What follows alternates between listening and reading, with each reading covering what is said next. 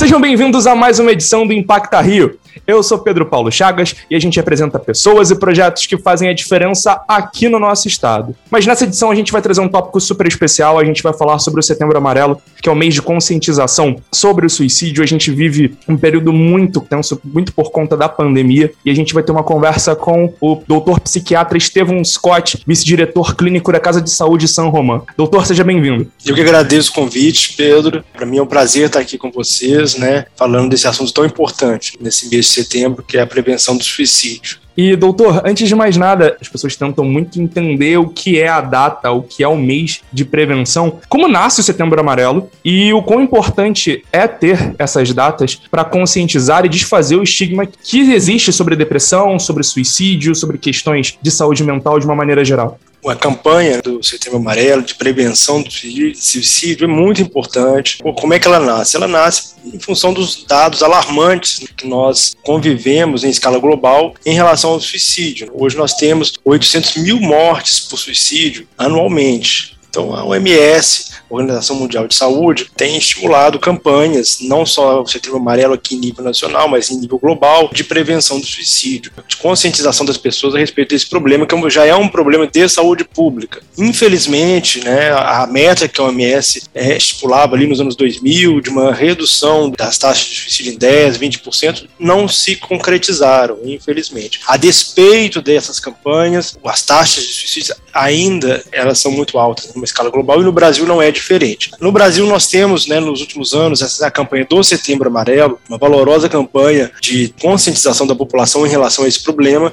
que afeta a nossa população de forma dramática. E a única forma de você realmente combater esse problema é conscientizando as pessoas dos fatores de risco, de como detectar se uma pessoa próxima a você pode estar em risco de suicídio, porque não é uma coisa que as pessoas falam, né, abertamente, é um tabu ainda, ainda é um tabu social. Então, a campanha visa muito esse tipo de esclarecimento para a população geral. E por que, né, o Setembro Amarelo? Teve um fato pitoresco lá nos Estados Unidos, né, um rapaz que se suicidou, que era um rapaz, um adolescente de 17 anos, que ele era muito ativo, gostava muito de máquinas e tinha uma habilidade especial para isso. E a ocasião ele tinha um Mustang amarelo que ele mesmo havia reformado e que ele era conhecido, né, pelo apelido, né, de Mike Mustang, alguma coisa assim. E aí, após a, o trágico falecimento dele, a família inicia uma campanha de prevenção do suicídio usando essa cor, usando esse mote e que a morte dele se deu em setembro e depois o Brasil se apropria e as instituições que aqui né, trabalham com isso, como o Centro de Valorização da Vida, o CVV, faz uma campanha belíssima e marcar esse mês como o mês de prevenção do suicídio. E é muito importante que, embora ainda seja insuficiente, a gente vê que realmente houve uma pequena redução da taxa de suicídio, mas ainda é insuficiente, mas talvez já seja impacto dessas campanhas que deveriam se estender tanto em abrangência quanto em profundidade aí nas várias esferas sociais. Não deveríamos falar apenas disso em setembro, mas sim ser algo mais contínuo, tal qual já foi um dia a campanha em relação relação a DSTs, a doenças sexualmente transmissíveis e a outros problemas de saúde pública duas coisas que me puxaram muito a atenção: a importância de estender essas campanhas para que mais pessoas tenham acesso, para que mais pessoas tenham informação e principalmente os dados. Há uma redução, ainda que pequena, mas segundo um estudo da própria OMS, quase 100% dos casos serão evitáveis com acesso a atendimento psiquiátrico qualificado e informações mais aprofundadas sobre transtornos mentais, como a própria depressão. O que preciso fazer, na sua visão, como médico, para estender esse acesso às pessoas, no sentido não só de democratização do acesso da terapia, como também de promoção de campanhas, de extensão da informação, para que as pessoas parem de mistificar muitas vezes o assunto, que se for aprofundado, se tiver cuidado, vai ser, não diria facilmente, mas vai ser evitado. É, a questão do suicídio é um mal que pode ser evitado. A questão desse tabu que ainda envolve a questão do suicídio isso foi, como você bem falou, desmistificado. De fato, né, a grande maioria dos casos de suicídio estão associados a um transtorno mental. E quando a gente fala grande maioria, como você falou, é quase 100%, de 90% a 98%, mas uma média bem razoável aí, consistente, que as pesquisas mostram nos diversos países, diversas localidades, é que 90%, 98% dos casos de suicídio estão associados a um transtorno psiquiátrico. E quais são esses transtornos psiquiátricos? Principalmente transtornos do humor. E quando a gente fala transtornos de humor, a gente está falando de depressão, depressão maior e transtorno bipolar. Né? É altíssima a incidência de suicídio no transtorno bipolar. E transtornos de uso de substâncias, principalmente o alcoolismo, uso de cocaína, tanto no período da intoxicação quanto na abstinência, e também outros transtornos psiquiátricos, como transtornos de personalidade, provavelmente o transtorno de personalidade borderline, tem sido, a gente tem visto cada vez mais jovens com esse transtorno, tentando um comportamento suicida, autolesivo, também os transtornos psicóticos, transtornos como a esquizofrenia. Então você percebe que o suicídio é um fenômeno transdiagnóstico, ele está presente em vários diagnósticos psiquiátricos. O leigo não tem a obrigação de conhecer um transtorno psiquiátrico, mas essa campanha ela visa exatamente isso, é levar para a população as informações de quais são os fatores de risco que permeiam todos esses transtornos que podem contribuir para o evento do suicídio. E quais são eles? Né? A gente sabe que, embora uma tentativa de suicídio é muito maior no sexo feminino, ele é muito mais letal no sexo masculino. Os homens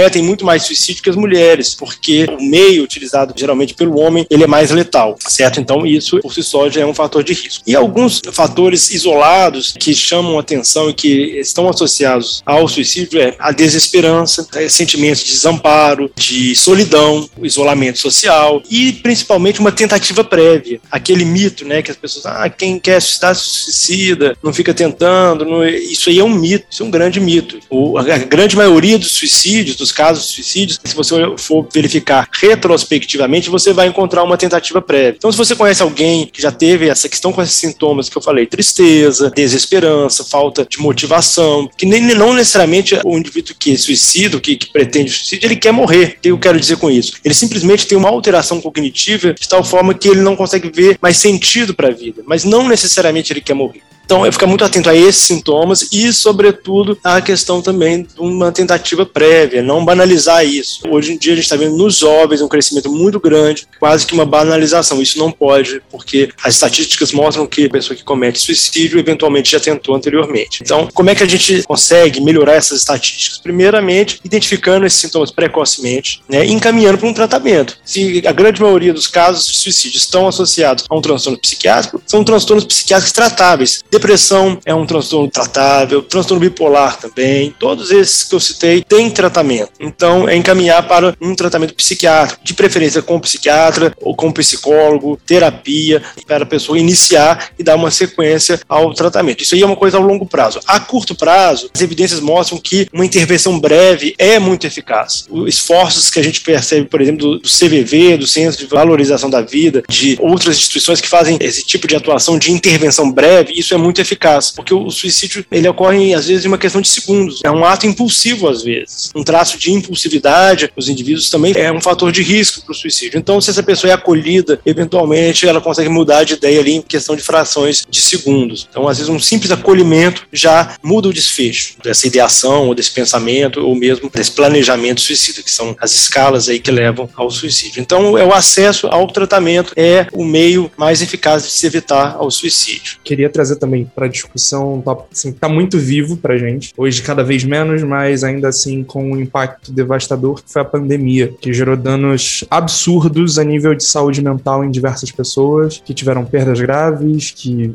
presenciaram, que vivenciaram muitas coisas. Para você, como profissional de saúde, antes de mais nada, que viveu esse período e também oferece suporte para outras pessoas que também foram afetadas, o quanto vocês têm se adaptado a essa nova realidade em termos de saúde mental que foi gerada também pela pandemia? Olha, Pedro, acho essa pergunta muito interessante, né? Porque a gente muito se ouviu falar, se discutiu sobre o papel dos profissionais de saúde naquele momento mais crítico da pandemia e com toda a justiça, a valorização dos profissionais de saúde naquele período. Mas os profissionais de saúde mental, eles ainda enfrentam o pós-pandemia, que é exatamente o adoecimento mental né, da população como efeito da pandemia. Uma série de razões. Na própria pandemia, a gente teve alguns fatores que contribuíram para o adoecimento mental, como, por exemplo, isolamento social, problemas econômicos, morte de pessoas próximas, mudança do estilo de vida, da estrutura, da rotina ali das pessoas, uma série de fatores que levaram ao adoecimento mental e que muitas vezes não foi tão imediato. A gente está vendo agora, nesse momento, uma onda de jovens. Eu tenho visto muitos jovens, tá? Com problema de ansiedade, depressão e que essa nova onda me parece que uma onda aí mais tardia pós-pandemia. A demanda por atendimento em saúde mental ela tem crescido e a gente tem visto isso na prática. Então acho que agora esses profissionais têm que ser valorizados. Linkando aí com a sua outra pergunta, o mais importante é perder o estigma de que você está em tratamento né, em saúde mental, se você está com tratamento psiquiátrico. Eu acho que isso a sociedade já avançou bastante em relação a isso, mas eu acho que falta avançar e tentar né, estender a população ao acesso tanto a tratamento psiquiátrico de qualidade quanto psicoterápico. Né? A gente sabe que temos problemas estruturais, na verdade, no Brasil, que às vezes nem todos têm o acesso, mas o ideal seria que toda a população tivesse acesso a tratamento em saúde mental, sobretudo no pós-pandemia. E de alguma forma, infelizmente, é algo de alguma forma democrático que afeta todas as classes. Depressão, ansiedade, claro que às vezes se manifesta de forma diferente, inclusive, como eu referi anteriormente, a dependência química ou abuso de substâncias também permeia todas as classes aí, a gente está vendo como um problema de saúde na sociedade atual. Embora né, ela realmente não escolhe classe social, não escolhe né, credo, religião e etc., mas também as minorias que enfrentam né, já problemas históricos, elas de alguma forma são mais atingidas e também são populações de risco para suicídio, para, para, para depressão e tudo mais. E doutor, você falou sobre as dificuldades de acesso que existem a tratamentos de médio e longo prazo para situações como essa, mas também você falou sobre o atendimento imediato que é oferecido pelo CVV, que é extremamente útil, que é extremamente importante. E aí eu faço um relato pessoal, eu já precisei do CVV e o CVV foi extremamente acolhedor. Particularmente eu agradeço muito ao CVV. É um serviço que eu recomendo a quem precisar, a quem não tiver condições, mas estiver numa situação em que se sentir só o CVV ele tá ali à disposição. Doutor, é, quais são as formas que as pessoas podem buscar tratamento terapêutico, tratamento psiquiátrico dentro da realidade que a gente vive? O CVV já é uma, uma abordagem mais pontual ali para aquela pessoa que está em sofrimento, né, que está com um pensamento suicida que vai, na verdade, são até voluntários, né, não são profissionais que vão atendê-lo ali naquele momento, são voluntários e que é um trabalho valoroso. Mas isso aí, para a questão do suicídio, seria uma atuação ali mais pontual, mais emergencial. Mas isso não invalida a necessidade da procura do tratamento psiquiátrico, né? Ao contrário, né? Na rede a gente tem as emergências psiquiátricas para casos mais emergenciais, temos os CAPs que estão aí espalhados pela cidade, aí no, no âmbito do SUS, no, os CAPs que estão aí na cidade, e clínicas de família também, com médicos, com psicólogos e até algumas delas com médico psiquiátrico que podem dar esse suporte. Além disso, né, para quem tem plano de saúde, tem essa possibilidade, tem clínicas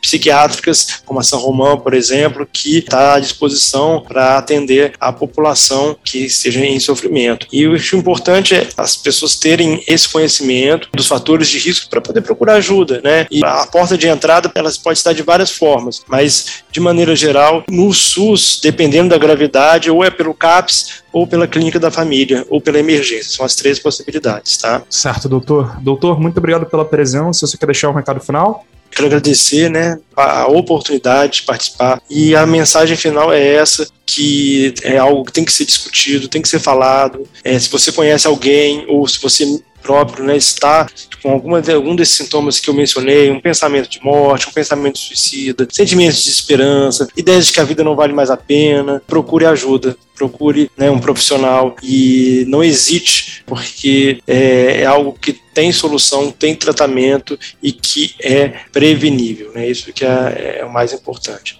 É isso. Como o doutor disse, pessoal, tem solução. Não deixem de buscá-la. Doutor, muito obrigado pela presença e muito obrigado a você que nos ouviu. Esse foi mais um episódio do Impacta Rio aqui na Antena 1. Até a próxima.